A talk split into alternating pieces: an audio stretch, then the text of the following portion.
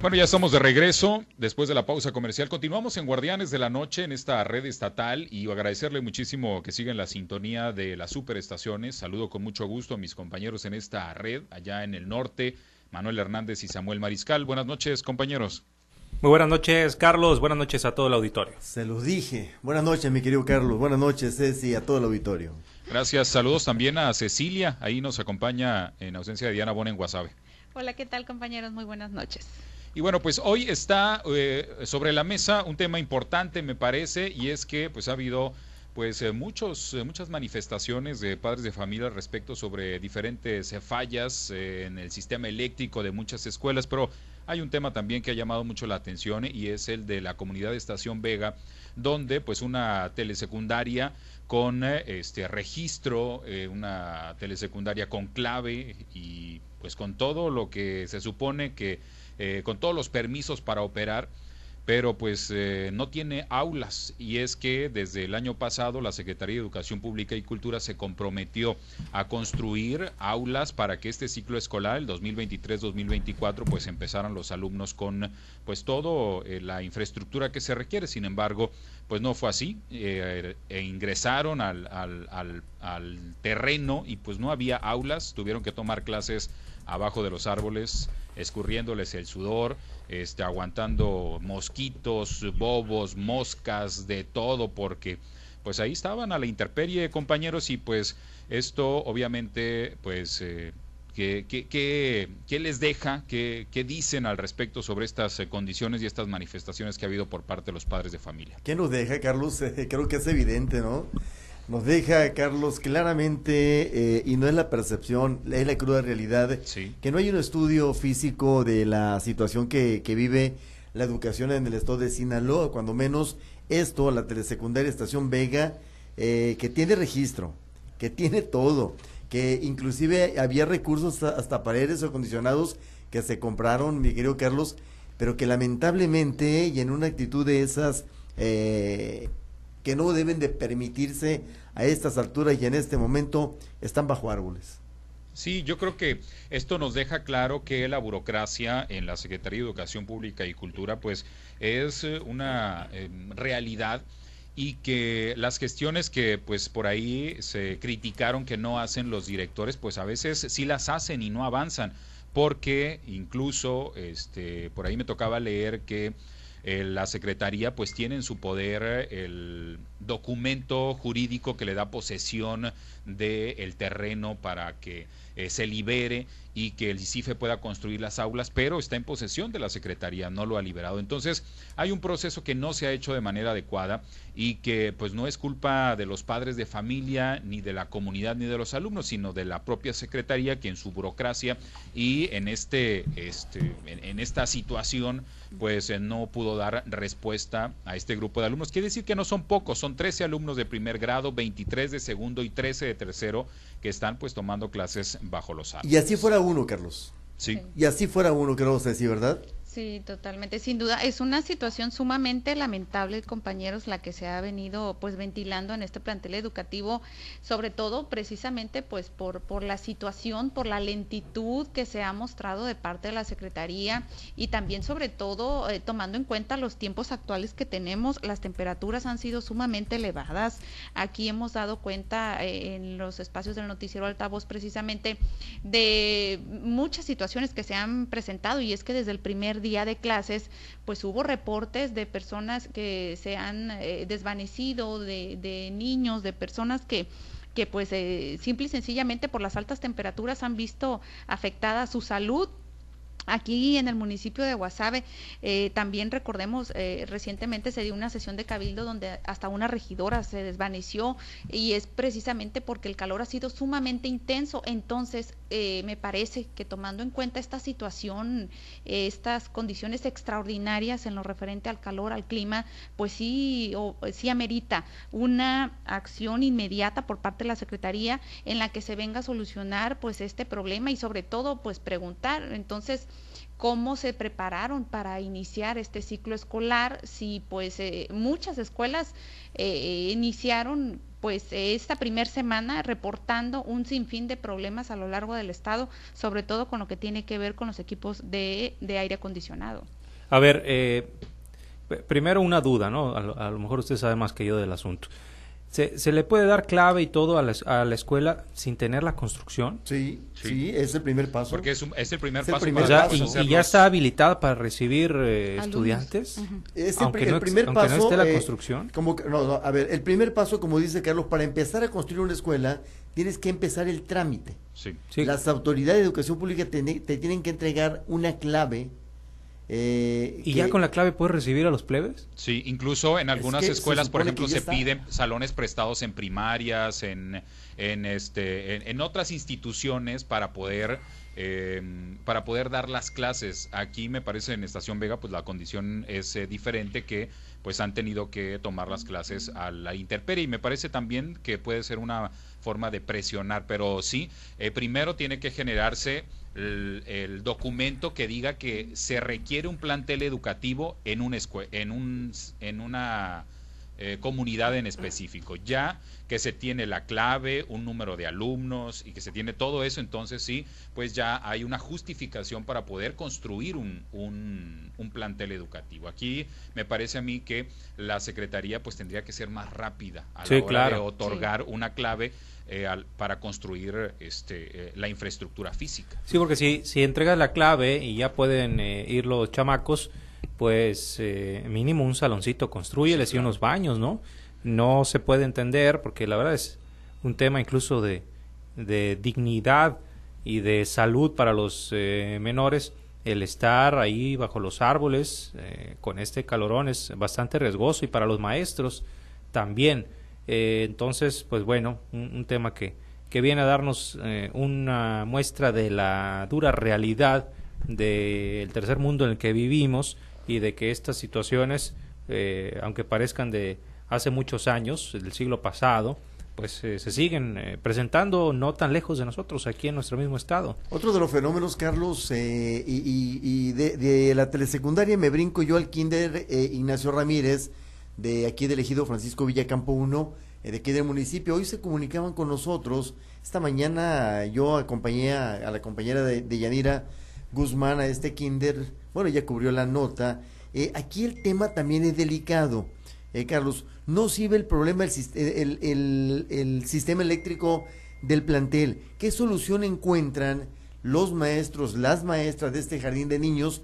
Tandear, a eso vamos a llegar, Carlos, eh. tandear las clases, ¿eh?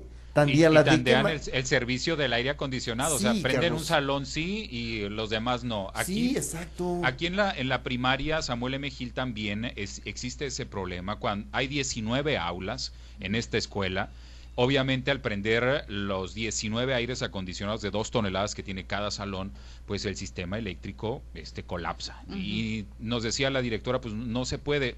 No se puede tener a los niños adentro de los salones porque es una indicación de la Secretaría, que no anden en, este, en, las áreas eh, comunes afuera por el intenso calor, pero los metes adentro de las aulas y no tienen cómo este, refrigerarlas porque si prenden los aires, este, el sistema eléctrico colapsa. Y a mí me llamaba mucho la atención porque nos decía la directora que el cableado eléctrico se cambió hace 13 años y fue el Instituto Sinaloense de Infraestructura Física Educativa quien hizo el cambio. Y nos decía, no puede ser posible que ahora que pues estamos teniendo temperaturas más altas o no sé qué pase, que ese cable pues ya no funciona. Entonces no están poniendo el cable que se requiere porque el número de aires, decía la maestra, es el mismo. Es el cable, Carlos, es el que es la capacidad de conducción o la, calidad. Si el CIF está, está poniendo cables que no son de calidad, bueno, eh, hay que decir que esto fue hace 13 años, pero ah, eh, este asunto pues obviamente este eh, tiene que generar para que ahora pues se mire muy bien pues que el cable sea suficiente y que incluso este un poquito más porque eh, si se crece si hay que poner un aire más porque las condiciones así lo ameritan pues que pueda pueda crecer en, en la demanda y que el, y que el cableado pues pueda soportarlo Sí, exactamente. Ese es el diagnóstico, no diagnóstico, esa es la radiografía, Carlos, la, radiografía que tenemos en esta parte del norte de Sinaloa. Y yo miro lamentablemente a una secretaria de Educación Pública en la persona de Graciela Domínguez, muy activa cuando legisladora, muy pasiva en este sentido, hoy que es eh, la responsable del área de educación pública. Eh, ¿Para qué viene? ¿Para qué ha venido, Carlos? Pero viene soterradamente. Eh, lo que te iba a viene sin avisar, no, avisa, ¿no? Lo menos que los medios se enteren, no le gusta, eh, eh, no le gusta ser incomodada, no da entrevistas. ¿Cuántas veces la hemos buscado para entrevistas? Viven en, un mundo de ensoñación, Carlos. Eh, en vez de estar, pues, tratando de buscar la solución a un grave, gravísimo problema, mi querido Samuel, ella vive en el mundo de ensoñación poética, en donde se refugia y es lo que único que ve. Ah, y no la, no la critico porque es muy, muy bonito ese mundo, pero que se, se sitúe en la realidad y que se olvide tantito de Neruda y que se olvide tantito de Gustavo Adolfo Becker y de los rincones preciosos, hermosos que endulzan el alma y el espíritu la he leído los domingos, por eso lo digo. sí, esas actitudes incluso le han, le han valido. ¿eh? ¿Mandé? La realidad sobrepasa los tuitazos que ah, luego totalmente. si yo me he quedado con ganas. gobierno, en este caso, pues bueno, lo voy a hacer de manera directa por el, el tuit que hizo el gobernador. O sea, este tipo de cosas este me parece que, que sobrepasan los. Yo me voy con la secretaria. Lo decía ahorita eh, la secretaria de Pesca eh, muchas veces, eh, cuando yo le preguntaba lo de lo del presidente, muchas veces no nos enteramos porque no nos enteran. Quizá la secretaria eh, no entera al, al, gobernador, o quizá ni ella misma es enterada por sus subalternos, pero aquí estamos los medios para decirle, señorita, bueno, secretaria, allí está en Estación Vega, allí está en el Campo 1, allí está en Guamuchil, allí está en Guasave el problemón que tienen también. Así es. Sí, no, pero es que, eh, compañero, en medio de, digo, eh, apenas va la primera semana y ha habido manifestaciones en ya diferentes escuelas. Eh, no puede ser que no sepan, no puede ser que no se den cuenta a estas alturas, porque han sido, pues, situaciones muy mencionadas en los medios de comunicación. No puedes decir no supe, porque, pues, es evidente que pues están los problemas, porque pues no ha pasado ningún día sin que se toque este tema de problemas en infraestructura eh, eléctrica al interior de los planteles educativos. Y aquí el detalle es que son cuestiones bastante delicadas que ponen en riesgo la salud de los de los niños y las niñas pues de los si se tratara y de los maestros y el personal si se tratara pues, de, a lo mejor la falta de algún material didáctico o algo por el estilo Ah, pues hasta cierto punto lo entenderías, pero estás hablando de cuestiones, eh, repito, bien delicadas que deberían estar en la lista prioritaria del ICIFE de la CEPIC y no tardarse tanto en, dar solución. Eh, eh, la maldita burocracia que sigue aletargando ese tipo de necesidades, de procesos, de cuestiones que son tan urgentes y que lamentablemente eh, dejan a los niños a merced de las inclemencias del clima y de otros factores que los ponen en riesgo. Sí, y que además este eh, son eh, costos que no pueden absorber los padres de familia. Porque aquí, por ejemplo, lo que nos decía la directora, para poder cambiar el cableado son más de medio millón de pesos. Entonces, eh, imagínense, eh, nos decía, eso, hemos solicitado en esta escuela tres veces, el programa este de la escuela es nuestra y no nos ha llegado, no sabemos por qué, dice, no nos ha llegado, pero ni con el programa nos hubiera alcanzado porque el programa da 300 mil pesos, dice. Entonces, este, o no nos hubiera alcanzado porque Em, la, el, costo es muy alto. Ni, tampoco, también nos decía, tampoco alcanza con las cuotas escolares. Tenemos 600 alumnos, cada papá paga este 500 pesos, no nos alcanza. Entonces, sí son temas en los que la Secretaría tiene que actuar porque son costos muy elevados los que se generan por los cambios de cableado. Creo que ese tema viene desde arriba, Carlos, y creo que eh, de origen equivocamos el debate y la polémica. Nos metimos a discutir a nivel nacional el tema del contenido de los libros de texto gratuitos y abandonamos el tema de la infraestructura educativa. Primer paso para que un alumno esté en condiciones adecuadas de recibir y de asimilar aprendizaje son las condiciones en las que recibe esto, Carlos. Sí, sin duda. Sin duda, porque sí, eh, con las altas temperaturas que se están registrando, pues que son prácticamente históricas, pues definitivamente no creo que haya alguien que se pueda concentrar y que pueda estar con la disposición de poder aprender, de poder adquirir conocimiento nuevo, si estás eh, pues ahora sí que sudando y estás pues en una situación en la que el calor pues te, te sobrepasa, definitivamente no son las condiciones ideales. Y lo peor del caso que estamos hablando, como ya referían hace un minuto, pues estamos hablando de niños, estamos hablando de, pequeñitos que pues sin duda pueden tener algún problema en la salud y eso sería todavía mucho más grave. Sí, aparte los niños este, pues siempre están en movimiento en los salones, no es que vayan a estar quietos y pues no les va a dar calor, la verdad es que los niños van y vienen, van al, con la maestra, se mueven, o sea, hay mucha, eh, son muy dinámicos y obviamente es, eh, se requiere que exista pues un, sistema este, de aire acondicionado que les permita pues estar en buenas, en buenas condiciones.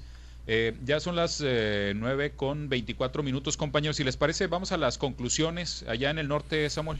Bueno, eh, ojalá que la autoridad se tome esto en serio, que no quede pues nada más en la exposición mediática que nosotros tratamos de, de darle y que pues es hasta donde llega nuestro nuestro recurso el, el, poder darle proyección a estos asuntos, pero ya es la autoridad la que debe atender y acatar, es el, fin máximo de, de, dar a conocer estas noticias tan lamentables como la escena de los niños estudiando ahí en el calorón, a la intemperie, abajo de los, eh, de los árboles, que el ICIFE y la CEPIC se pongan las pilas, ya a la secretaria le han jalado las orejas públicamente varias veces, el gobernador lo ha hecho así, incluso se le ha puesto como una de las nominadas para ser, junto con Jaime Montes, quizá de los principales nominados a ser los siguientes en dejar el gabinete luego de la sacudida que le ha pegado el gobernador a, eh, valga la redundancia, el gabinete. Entonces, pues ya veremos, eh, ya veremos, ojalá que se atiendan estos, estos casos. Creo que en todos los municipios, lamentablemente, por lo menos hay un caso de alguna escuela en estado de indefensión o estado de abandono.